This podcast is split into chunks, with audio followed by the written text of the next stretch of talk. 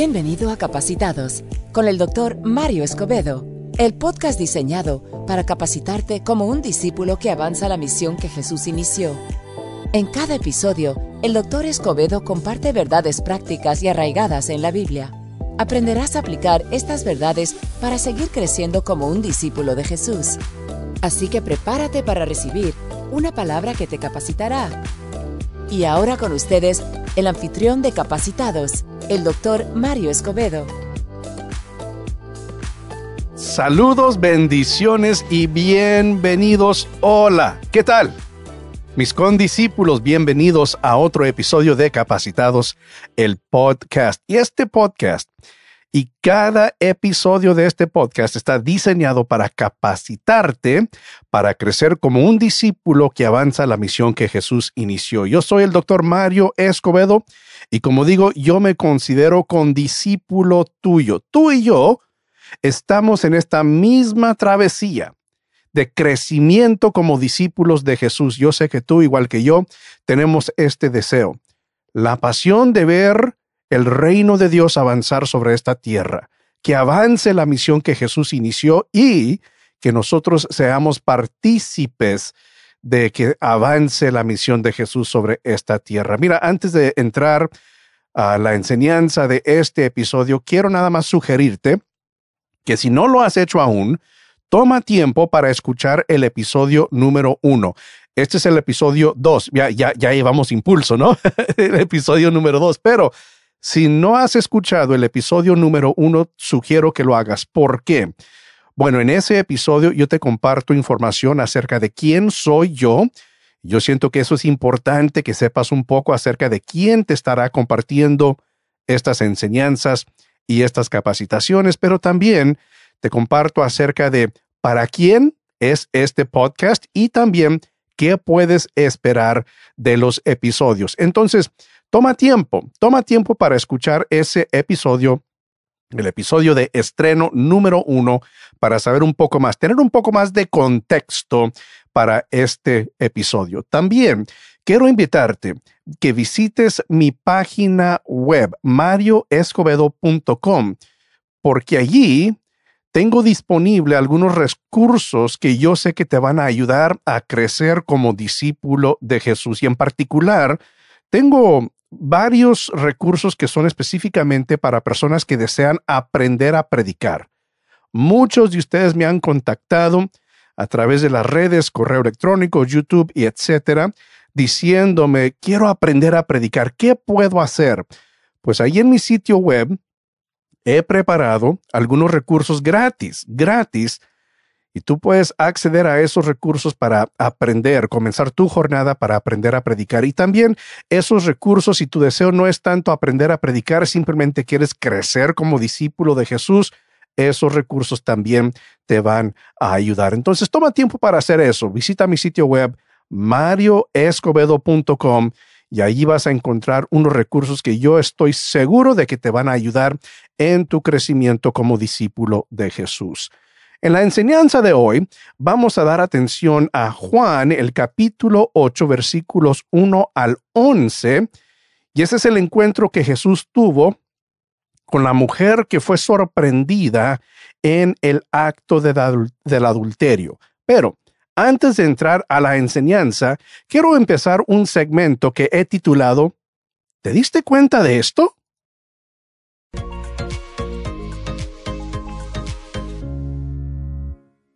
Este segmento, ¿te diste cuenta de esto?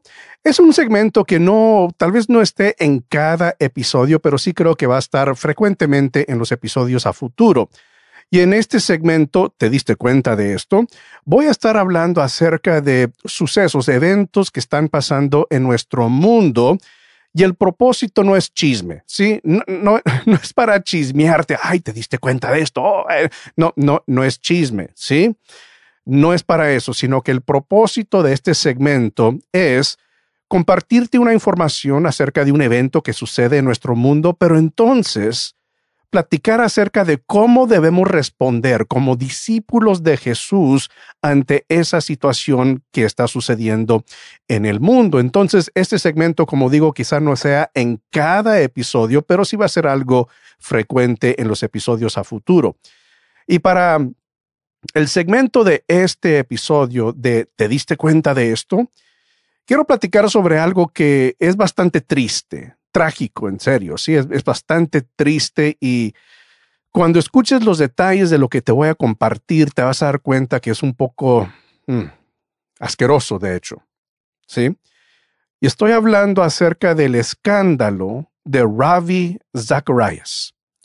No sé si conoces el nombre Ravi Zacharias, pero por muchos años Ravi Zacharias mantuvo un ministerio de apología es decir, que él ah, era un hombre que defendía la fe cristiana. ¿sí? Él usaba diferentes ah, filosofías, enseñanzas, estudios y etcétera para defender la fe cristiana y presentar una defensa ¿sí? ante aquellas personas que eh, niegan la existencia de Dios, de, de Cristo y etcétera. Bueno, él tuvo por muchos años un ministerio bastante fuerte, impactante y sin exagerar, internacional. Este hombre tenía renombre, era reconocido a nivel mundial por, pues, por su ministerio y aparte de eso, era un hombre aparentemente de integridad, un hombre muy respetado, ¿sí? Aún las personas que no estaban de acuerdo con su fe y con sus enseñanzas lo respetaban por su integridad. Bueno, Ravi Zacharias falleció en mayo del 2020. Y unos meses antes de que él falleció, surgieron unas acusaciones en contra de él. Unas mujeres comenzaron a acusarlo de conducta sexual inapropiado. Y cuando él falleció, entonces estas acusaciones pues siguieron, persistieron estas acusaciones de, esa conducta sexual inapropiada. Y yo voy a hacer referencia a un artículo de la revista o el sitio web Christianity Today. Y este artículo aparece en ese sitio el 11 de febrero del 2021. Y de hecho voy a dejar un enlace en la descripción de este episodio. Por si acaso quieres acceder a ese artículo, lo puedes hacer. Pero fíjate, este es el título de ese artículo en Christianity Today. Dice así, este es el título, fíjate bien. Ravi Zacharias escondió cientos de fotos de mujeres, abuso durante masajes y una acusación de violación. Y te digo que estas acusaciones realmente sacudieron al mundo cristiano. Si no te diste cuenta, realmente sacudieron al mundo cristiano, especialmente el cristianismo de habla inglés, sí, porque él ah, hablaba inglés aunque era, creo que era de la India, pero él manejaba la mayor parte de, su ministerio en el inglés y, realmente sacudió, sacudió la iglesia de nuevo por, la estatura de este hombre, ¿sí? quién era, la estima que este hombre disfrutaba. Y bueno, lo que sucedió después de que él falleció, bueno, persistieron estas acusaciones en contra de él. Por lo tanto, el ministerio, después de que él falleció, los líderes, los encargados del ministerio después de que él falleció, pues ellos comisionaron una investigación para ver si las acusaciones eran ciertas o falsas. Y entonces, como resultado de esta em, investigación, se produjo un informe de 12 páginas preparado por eh, los abogados del bufete de abogados Miller y Martin, en los Estados Unidos y este reporte fue divulgado al público. Ahora, digo aquí en paréntesis, desde mi punto de vista, puedes cuestionar los motivos del ministerio en cuanto a, hacer público este reporte. Puedes, eh, no sé, puedes cuestionar sus motivos, por qué lo hicieron, ah, nada más para, para aparentar, sí, ser buenos y transparentes y etcétera. Bueno, puedes cuestionar sus motivos, pero desde mi punto de vista hicieron lo correcto. Hicieron lo correcto, porque te vas a dar cuenta que esta investigación y el informe eh, pues no presenta a Ravi Zacharias ni tampoco al ministerio en buena luz. Y el hecho de que presentaron este reporte al público, para mí, esa fue la decisión correcta de parte de ellos. Y este, estos abogados, cuando hicieron su, su investigación, eh, de hecho, fue el mismo ministerio, fíjate bien, fue el mismo ministerio que contrató a estos abogados para llevar a cabo esta investigación. Y a lo largo de su investigación, pues ellos entrevistaron a 50, fíjate bien, 50 testigos y también examinaron los teléfonos que Ravi Zacharias usó durante un plazo de cuatro años. Y quiero leer, quiero leer una porción, unas porciones más bien, del artículo que aparece en Christianity Today. No voy a leer toda, uh, todo el artículo. De nuevo, puedes seguir el enlace que está en la descripción de este episodio si tú deseas leer el artículo completo. Y de hecho, de hecho, ahí en el artículo está un enlace que te llevará al reporte, al informe de 12 páginas que fue uh, preparado por estos abogados. Dice así unas porciones del artículo. Dice, la investigación de cuatro meses descubrió que el difunto Ravi Zacharias aprovechó su reputación como apologista cristiano de fama mundial para abusar de los masajistas en los Estados Unidos y en el extranjero durante más de una década, mientras que el ministerio dirigido por miembros de su familia y aliados leales no lo responsabilizó. Utilizó su necesidad de masajes y sus frecuentes viajes al extranjero para ocultar, fíjate bien, su comportamiento abusivo, atrayendo a las víctimas generando confianza a través de conversaciones espirituales y ofreciendo fondos directamente de su ministerio. Un informe de 12 páginas, publicado el jueves por Ravi Zacharias International Ministries, confirma el abuso por parte de Zacharias en los paz de día que tenía en Atlanta, en los Estados Unidos, y descubre cinco víctimas adicionales en los Estados Unidos, así como evidencia de abuso sexual en Tailandia, India y Malasia. Incluso, una revisión limitada de los viejos dispositivos de Zacarías reveló contactos de más de 200 masajistas en, en los Estados Unidos y Asia, y cientos de imágenes de mujeres jóvenes, incluidas algunas que mostraban a las mujeres desnudas. Zacharias solicitó y recibió fotos hasta unos meses antes de su muerte en mayo del 2020 a los 74 años. Un poquito más voy a leer.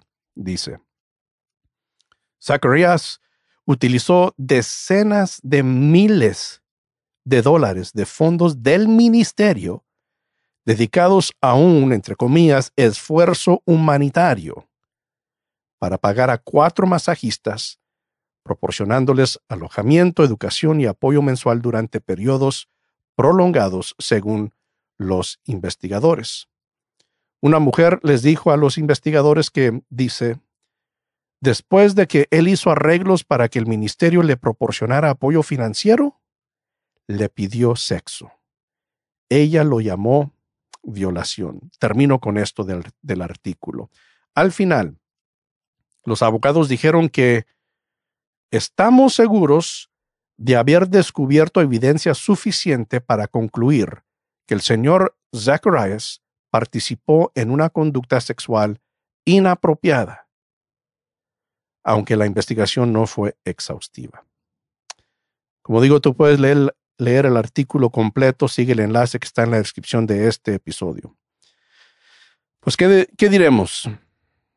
¿Cuál debe ser nuestra reacción como discípulos de Jesús? Yo voy a sugerir tres pautas con respecto a cómo debemos, cómo podemos responder, reaccionar a esta situación y a situaciones parecidas. ¿Sí? Porque tristemente, obviamente, esta no es la primera ocasión en que un ministro de alto calibre haya caído así como este hombre. Lo primero que yo sugiero es lo siguiente, la importancia de tener alguien a quien rendir cuentas. En el artículo comentaban lo siguiente, el ministerio dirigido por miembros de su familia y aliados leales no lo responsabilizó. Déjame decirte que si eres líder, de hecho, nada cristiano, cualquier persona incluso, y no tienes a quien rendirle cuentas, no eres responsable a alguien, estás en la zona de peligro. Si tú eres alguien que nadie te puede corregir, nadie te puede llamar la atención, sea porque no les has dado permiso o, lo los has intimidado, cual sea la razón, si tú no estás rindiendo cuentas a alguien o a un grupo de personas, estás en una zona de peligro. Y yo sé que para muchos de nosotros, pues tenemos a nuestros líderes, ¿sí? Estamos bajo el liderazgo de alguien y quizá nosotros notemos que ellos no rindan cuentas a alguien. Bueno, en algunos de esos casos es, es un poco difícil, ¿verdad? Hay veces que no podemos hacer nada al respecto, pero tú sí tienes control sobre tu vida y tú sí puedes rendir cuentas a alguien, sea un líder, por supuesto, tu cónyuge, alguien a quien le estés rindiendo cuentas. Porque si no, entonces las oportunidades para ceder a la tentación y caer en el pecado, bueno, esas oportunidades crecen y es mucho más fácil entregarte al pecado cuando no tienes a quien rendirle cuentas. Yo aprendo eso, que como discípulos de Jesús, cada uno de nosotros debemos tener a quien le estamos rindiendo cuentas, porque si no, estamos en esa zona de peligro. Ligado a eso, pauta número dos. Fíjate bien, cualquier persona puede ceder a la, a la, tentación y caer en pecado. Yo sé que eso ya lo sabías, pero cabe mencionarlo de nuevo, repetirlo, que cualquier persona puede ceder a la tentación y caer en el pecado. Fíjate lo que dijo Pablo en Gálatas 6.1. Dijo, hermanos, si alguien es sorprendido en pecado, ustedes que son espirituales deben restaurarlo con una actitud humilde. Pero cuídese cada uno, porque también puede ser tentado. Entonces nuestros líderes, por más respetados que son, por más que los estimamos y admiramos, hay que tener en cuenta que ellos también pueden caer en pecado, y nosotros incluso. Cada uno de nosotros, mientras que sigamos siendo humanos, existe la probabilidad, la posibilidad de ceder a la tentación y caer en pecado. Por lo tanto, debemos aprender a vivir una vida de discípulo, una vida humilde. No creer que eso no nos puede suceder a nosotros y tampoco a nuestros líderes. Y yo, yo, yo, yo he visto a personas o he escuchado de personas y me imagino que sucedió en esta situación también, que tenían a una persona en tan alta estima que cuando cayeron, eso fue algo tan devastador a los seguidores de esa persona que algunas de ellas abandonaron su fe porque fue tan devastadora la situación que dijeron, no, no puedo más. O sea, mi fe fue quebrantada, me siento traicionado, me siento desilusionado, defraudado. ¿Cómo es que esa persona que yo admiraba pudo hacer eso? Y lamentablemente hay personas que porque pusieron su vista, su mirada en un líder terrenal, un líder humano, se apartaron de la fe. Y yo sé que tú y yo sabemos que el único, el único que es perfecto es Jesús, únicamente. Ahora, aún aquí tenemos que crear eh, un equilibrio, ¿no? O sea, no podemos no confiar en nuestros líderes. Tenemos que darles nuestra confianza, claro que sí. Y a la vez reconocer que ellos también pueden caer. Y, y no, no se trata de siempre estar sospechosos de nuestros líderes. ¿Y qué estará haciendo el pastor? ¿Y qué andará haciendo mi líder? No, no se trata de ser sospechosos, de siempre estar sospechando que están haciendo algo indebido. No, no, no, no, no, no. Pero reconocer que si cometen errores es que son humanos. Si cometen pecados es porque son humanos y por lo tanto eso nos debe motivar mucho más aún a confiar plenamente en Jesús y poner nuestra mirada en Él. Pauta número tres. Gracia. Un discípulo de Jesús tiene que practicar la gracia y vivir una vida marcada por la gracia. Ahora, fíjate bien, gracia no es condonar el pecado ni al pecador. Cuando digo condonar, no, no es, la palabra no es condenar, esa es una palabra, pero otra palabra es condonar. Eso quiere decir que, que no es hacerse de la vista gorda. ¿Sí? No es hacerse ciego al pecado. Algunos piensan que si yo demuestro gracia, y creo que algunos batallamos en mostrar gracia porque pensamos que estamos condonando, permitiendo el pecado, pero esa no es la gracia. Uno puede y debe, de hecho, demostrar la gracia y a la vez reconocer que hay pecado. Y uno lo puede hacer. Uno puede reconocer que se cometió un pecado sin tener que condenar ni juzgar al pecador y aún así demostrar gracia. Gracia es reconocer que uno ha pecado pero recordar que en Jesús hay perdón.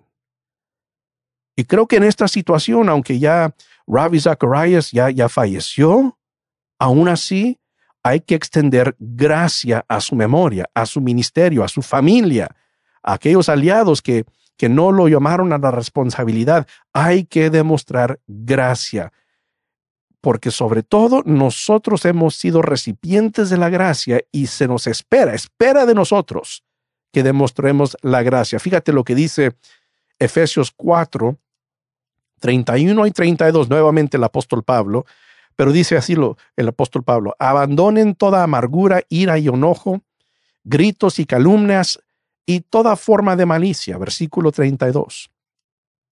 Más bien, sean bondadosos y compasivos unos con otros y perdónense mutuamente, fíjate bien, así como Dios los perdonó a ustedes.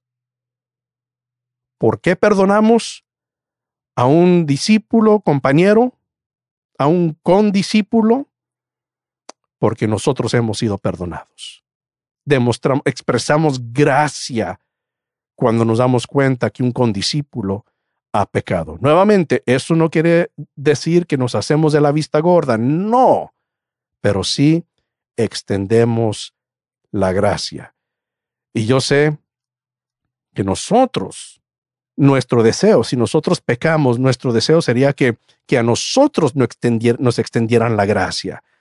Y creo que, eh, bueno, sé que es bíblico, bíblico, que nosotros extendamos gracia a aquellos que, fíjate bien, que no merecen la gracia. Porque ni uno de nosotros mereció la gracia del Señor Jesucristo. Y ahora como discípulos, extendemos la gracia a nuestros condiscípulos cuando ceden a la tentación y caen en el pecado. Bueno, ese fue el segmento de hoy de ¿te diste cuenta de esto? Ahora vamos a pasar a nuestro tiempo de capacitación.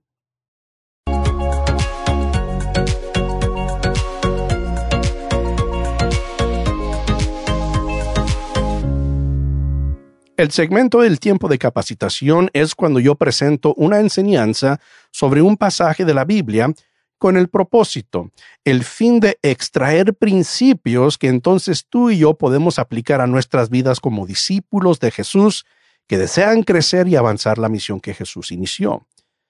Y en este segmento del episodio de hoy, de tiempo de capacitación, voy a, voy a estar viendo Juan 8 del 1 al 11 y creo que ya eh, has de conocer este pasaje, estás familiarizado con este pasaje, es cuando Jesús en una ocasión estaba en Jerusalén y estaba enseñando ahí en el templo. Y de repente estaba enseñando a una multitud y de repente unos maestros de la ley y unos fariseos le trajeron a una mujer y dijeron que esta mujer había sido sorprendida en el acto de adulterio. Y le dijeron a Jesús, en la ley de Moisés dice que nosotros debemos apedrear a esta mujer. ¿Tú qué dices, Jesús? Y obviamente estos hombres, estos líderes, maestros y fariseos, buscaban la manera de atrapar a Jesús con sus propias palabras. Bueno, famosamente el Señor Jesucristo les dijo, les preguntó algo que los dejó con, bueno, los dejó callados. Dijo, aquel de ustedes que esté libre de pecado, que tire la primera piedra. y con eso entonces, uno por uno, comenzando con los ancianos, se retiraron. Entonces Jesús se acercó a la mujer y, le dijo, bueno, ¿Dónde están tus, tus acusadores? ¿Dónde están los que te condenaban? Y ella dijo, pues no, nadie, Señor, nadie está aquí. Y Jesús le dijo, tampoco yo te condeno, pero ahora ve y no peques más. Ese es el resumen de, de este encuentro que tuvo Jesús con esta mujer. Ahora, quiero, quiero, mm, quiero pensar un poco sobre una pregunta que yo escucho muy a menudo sobre este pasaje. Y, y la pregunta es esta. ¿Dónde quedó el hombre? ¿A cuál hombre me refiero? Bueno, esta mujer fue sorprendida en el adulterio, pero obviamente pues no estaba sola, ¿verdad? estaba con estaba acostándose con un hombre casado. O ella era casada o él o ambos. Pero la única que fue traída, quizá arrastrada delante de Jesús, fue la mujer. ¿Dónde está el hombre? Pues yo quiero presentarte unos escenarios, unas sugerencias con respecto a dónde quedó el hombre. Y ahora, debo confesar que esto que te voy a compartir no está en la Biblia. O sea, la Biblia no nos comparte ese detalle de dónde está el hombre. Entonces, lo que yo voy a presentar es, mira, lo voy a confesar, lo, entiendo bien, es una especulación. No lo estoy presentando como un hecho fijo, no, no. Yo entiendo que no está en la Biblia esto, pero es, me estoy imaginando, ¿sí? Cosas que sean, escenarios que sean posibles con respecto a dónde estaba este hombre. Bueno, escenario número uno, lo más sencillo, ¿sí? Lo, lo más básico. El hombre, de alguna forma, se escapó. O sea, entraron estos maestros de la ley y qué interesante, ¿no? ¿Cómo sabían ellos que estos dos estaban cometiendo el acto de adulterio. O sea, de pura casualidad entraron en una casa o qué sé yo. Qué interesante, ¿no? Voy a llegar a eso en un momentito. Pero simplemente el hombre se escapó. Se salió por una ventana y no pudieron atrapar al hombre y él pues salió corriendo y no se dieron cuenta de quién era el hombre. Por lo tanto, nada más a la mujer trajeron delante de Jesús. Es una posibilidad, ¿no? El texto bíblico nos dice, no dice eso, pero bueno, e, e, es una, es una posibilidad. Escenario número dos. Ahora aquí se pone más sabroso el asunto, ¿sí? Que si, esto no lo puedo comprobar, pero que si esta mujer era esposa de uno de los fariseos? Ah, ¿nunca has pensado en eso? Quizá la razón por la cual pudieron sorprender a esta mujer en el mismo acto del adulterio es porque uno de los fariseos llegó a casa de sorpresa, su esposa no lo esperaba. Llegó a la casa y allí la vio, la sorprendió en el adulterio. Posiblemente, ¿no? Es posible, es posible. Ahora, no responde a la pregunta ¿dónde está el hombre? Quizá de nuevo se escapó por una ventana. Tal vez él corrió más con más velocidad que los otros, que los fariseos, y se escapó, posiblemente, pero es, es una posibilidad. Escenario número tres, y aquí se pone más sabroso aún el chisme, la especulación más sabrosa todavía, que si la mujer estaba cometiendo adulterio con uno de los fariseos. ¿Qué si el hombre con que se había metido la mujer era uno de los fariseos y sus amigos, sus compadres, ¿sí? sus cuates? Ahí estaban, como dicen, dice el mexicano, echándole el paro, o sea, eh, cubriendo su pecado, diciendo, oye, oye, Juan, oye, la regaste, hombre. Pero mira, no digas nada, nosotros no vamos a decir nada. Si la mujer dice algo, vamos a decir que es una mentirosa, sin vergüenza, pero vamos a llevarla a Jesús y usar esta situación para, para atrapar a Jesús. Es una posibilidad, ¿no? Porque estos hombres fariseos no eran perfectos. Ellos también tenían sus errores, sus defectos y sus pecados, que si esa era la situación. Uno no sabe, uno no sabe. El último escenario, el último escenario.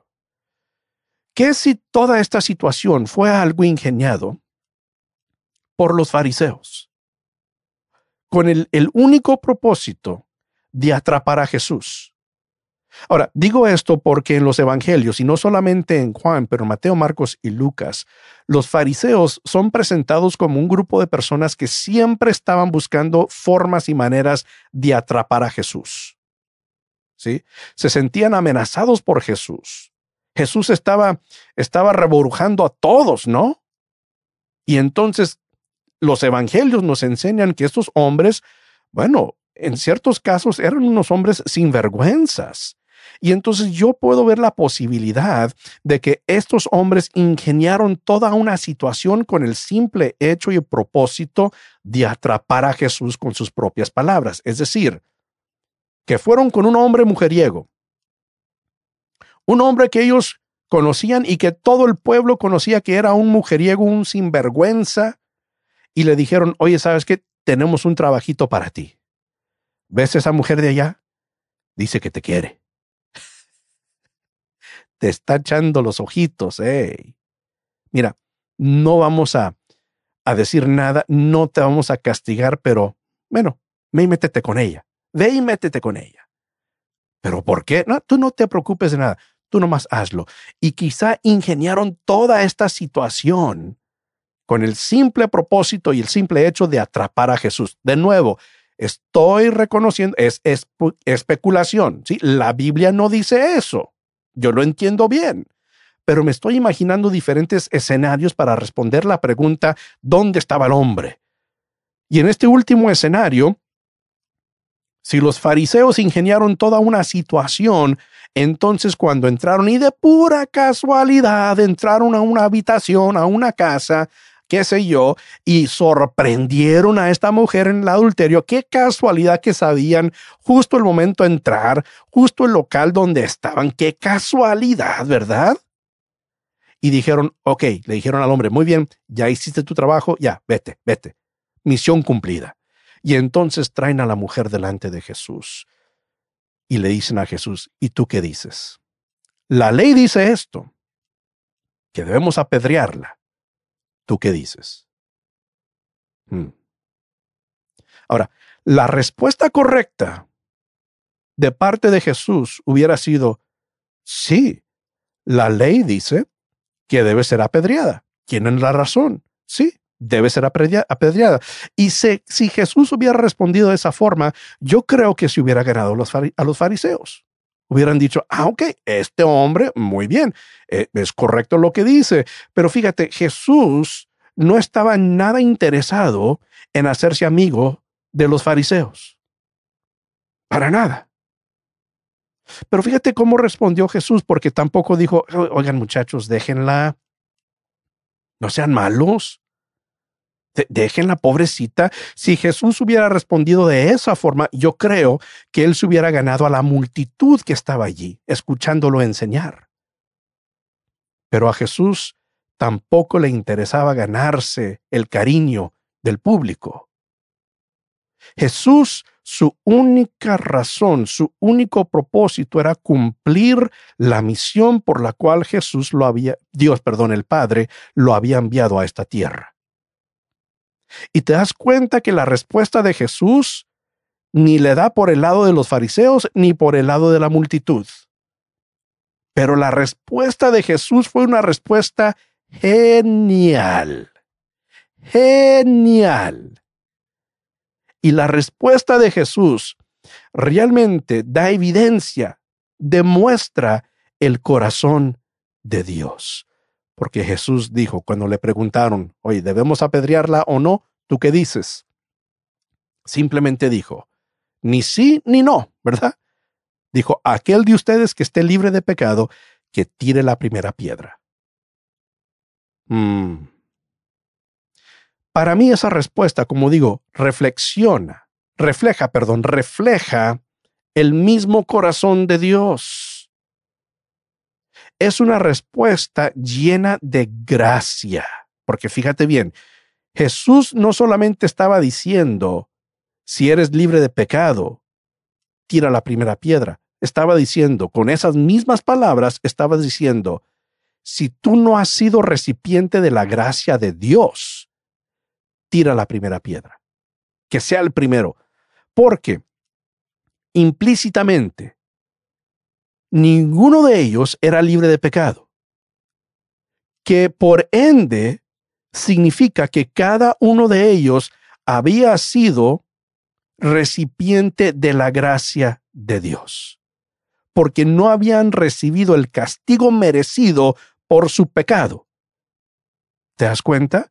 Entonces, la respuesta de Jesús no es solamente una respuesta de que diciéndoles, hey, cada uno de ustedes ha pecado, pero más allá que eso, les estaba diciendo, cada uno de ustedes ha sido recipiente de la gracia de Dios.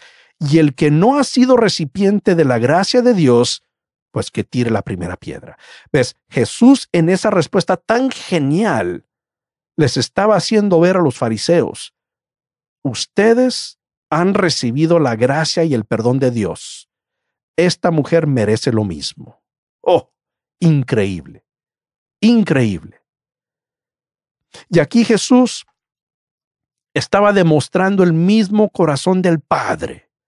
Y realmente el propósito del Padre de haber dado la ley al pueblo de Israel, ¿a qué me refiero?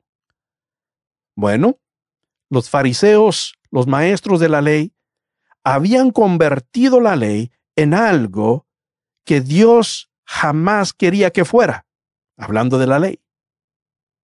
Los fariseos y los maestros de la ley habían convertido la ley en una arma algo para dar garrotes al pueblo de Israel, para amenazar, para intimidar al pueblo de Israel. La ley se convirtió en arma contra el mismo pueblo de Dios.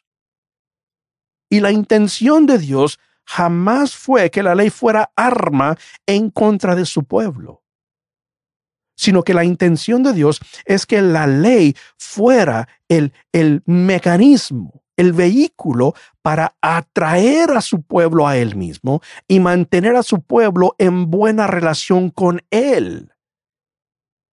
Pero tristemente los fariseos convirtieron la ley en un arma, algo para bofetear y avergonzar al pueblo de Dios, que nunca fue la intención de Dios en darle la ley al pueblo de Israel.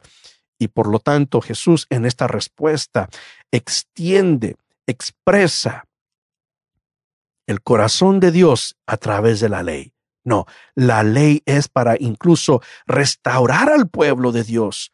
Tristemente los fariseos y ahora lo que nosotros conocemos por la ley fue por ese trastorno de los fariseos y los otros líderes religiosos de la ley, pero nunca fue la intención de Dios. Nunca fue la intención de Dios. Y gracias ahora sí que nosotros vivimos bajo la gracia, que no tenemos que cumplir al pie de la letra la ley, cada uno de sus estatutos. Vivimos y somos salvos únicamente por la gracia, la fe en Jesús, justificados pues por la fe. Pero aquí Jesús demostró la intención verdadera por la cual Dios dio la ley al pueblo, para restaurar al pueblo. Claro, habían consecuencias y castigos por violar la ley de Dios, pero también, también lo que sobresale en la ley es la manera de reconciliarte con Dios después de haber violado su ley. Y los fariseos, tristemente, habían ignorado esa parte de la ley, tan vital, tan importante.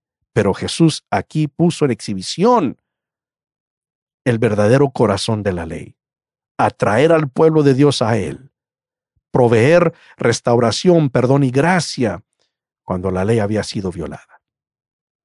Ahora, ¿qué aprendemos tú y yo? Como discípulos de Jesús. Mira, cada vez que leas los evangelios en particular, yo sé que muchos de nosotros nos identificamos con uno de los personajes que tuvo un encuentro con Jesús, en este caso, digamos, los fariseos o la mujer ¿verdad? Nosotros nos ponemos en su lugar y decimos, no, no seré como el fariseo que ah, juzga y condena y yo me identifico con la mujer porque yo he cometido pecados vergonzosos, que me siento apenado hasta la fecha por esos pecados, pero acepto el perdón y la gracia de Dios.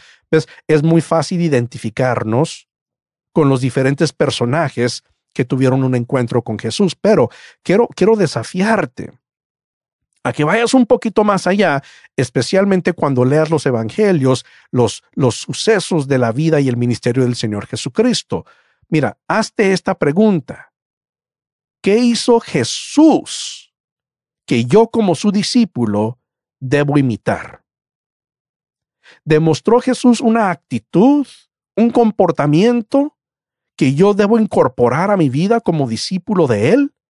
¿Cuál fue su actitud? ¿Cuál fue su comportamiento? Y si aplicamos esas dos preguntas a este pasaje, lo que yo entiendo, lo que yo aprendo es que tanto la actitud y el comportamiento de Jesús demostró gracia. Gracia. Que esta mujer realmente no merecía gracia.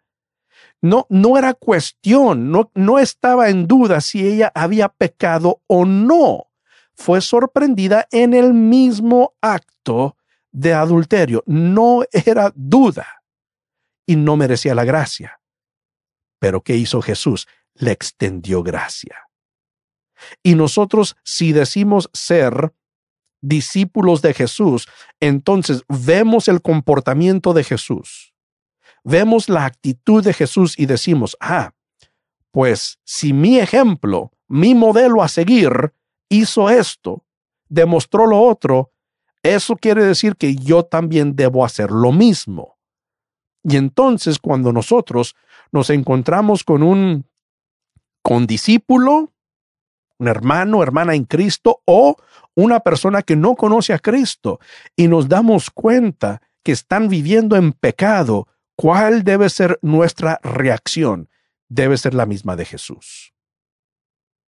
Debemos hacer, comportarnos, exhibir la misma actitud que exhibió Jesús. No condenar, sino que extender gracia. Nuevamente, eso no quiere decir, eso no quiere decir que cuando vemos a alguien cometiendo un pecado, que vamos a, a hacernos de la vista gorda. No, porque fíjate, al final de este pasaje Jesús le dijo a la mujer, ahora vete y no peques más. ¿Te das cuenta? Le dijo, estás pecando, ya no lo hagas. Nosotros podemos hacer lo mismo, extender gracia a personas que no merecen la gracia porque fueron sorprendidos en su pecado, podemos extenderles gracia y a la vez decirles, oye, pero para de hacer eso, ya no lo hagas, ya no peques, eso no es correcto lo que estás haciendo. Y lo hacemos ¿por qué? Porque es lo que hizo Jesús. E, es exactamente lo que hizo Jesús. Y nosotros como sus discípulos deseamos imitar a Jesús en actitud y en comportamiento. ¿Por qué? Porque somos discípulos de Jesús. Por lo tanto, yo aprendo de, de este pasaje que yo como discípulo de Jesús tengo el, el, deber, la obligación de vivir una vida de gracia. Yo he sido perdonado de pecados que hasta la fecha a mí me, me, me provocan pena y vergüenza y culpabilidad, pero Dios me ha extendido su gracia a través de su Hijo Jesucristo. Ahora me toca a mí hacer lo mismo con otras personas que según mi punto de vista no merecen perdón, no merecen gracia. No, yo, yo no tengo el derecho de decir eso, no. Yo extiendo gracia como discípulo de Jesús. Mi deber es vivir una vida de gracia hacia los demás. Es lo que aprendo de este pasaje. Y espero que esto sea claro para ti también, que veas ese principio de la gracia aquí en este pasaje y en muchos otros pasajes, por cierto, que un discípulo vive una vida de gracia, que seamos capacitados por la palabra, por el Espíritu, para vivir una vida de gracia hacia los demás. Y esa es mi oración para mi vida, para tu vida también. que a través de nosotros otros lleguen a conocer la gracia de Dios. Qué bonito sería, ¿no? Que a través de nosotros, que Dios nos usara a nosotros para que otras personas llegaran a conocer la grande, insondable gracia de nuestro Dios. Qué bonita enseñanza. Gracias a Dios, gracias a Jesús por, por su gracia. Bueno, mis condiscípulos, ahí terminamos este episodio número 2 de Capacitados. Nuevamente el propósito de cada episodio es capacitarte para crecer como un discípulo que avanza la misión que Jesús inició. Sinceramente espero que esta, este episodio te haya avanzado, te haya ayudado a crecer como discípulo de Jesús. Somos condiscípulos tú y yo, vamos en esta senda, esta misma jornada de crecer como discípulos de Jesús. Muy bien, que Dios te bendiga, mi condiscípulo, y hasta la próxima, que Dios te bendiga.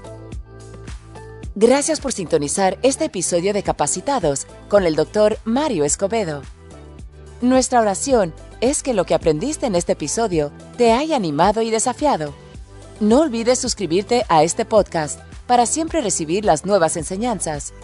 Además, asegúrate de obtener recursos adicionales en el sitio web del Dr. Escobedo, marioescobedo.com y en su canal de YouTube. Los enlaces de ambos se encuentran en la descripción de este episodio. Nuevamente, gracias y que sigas siendo enteramente capacitado.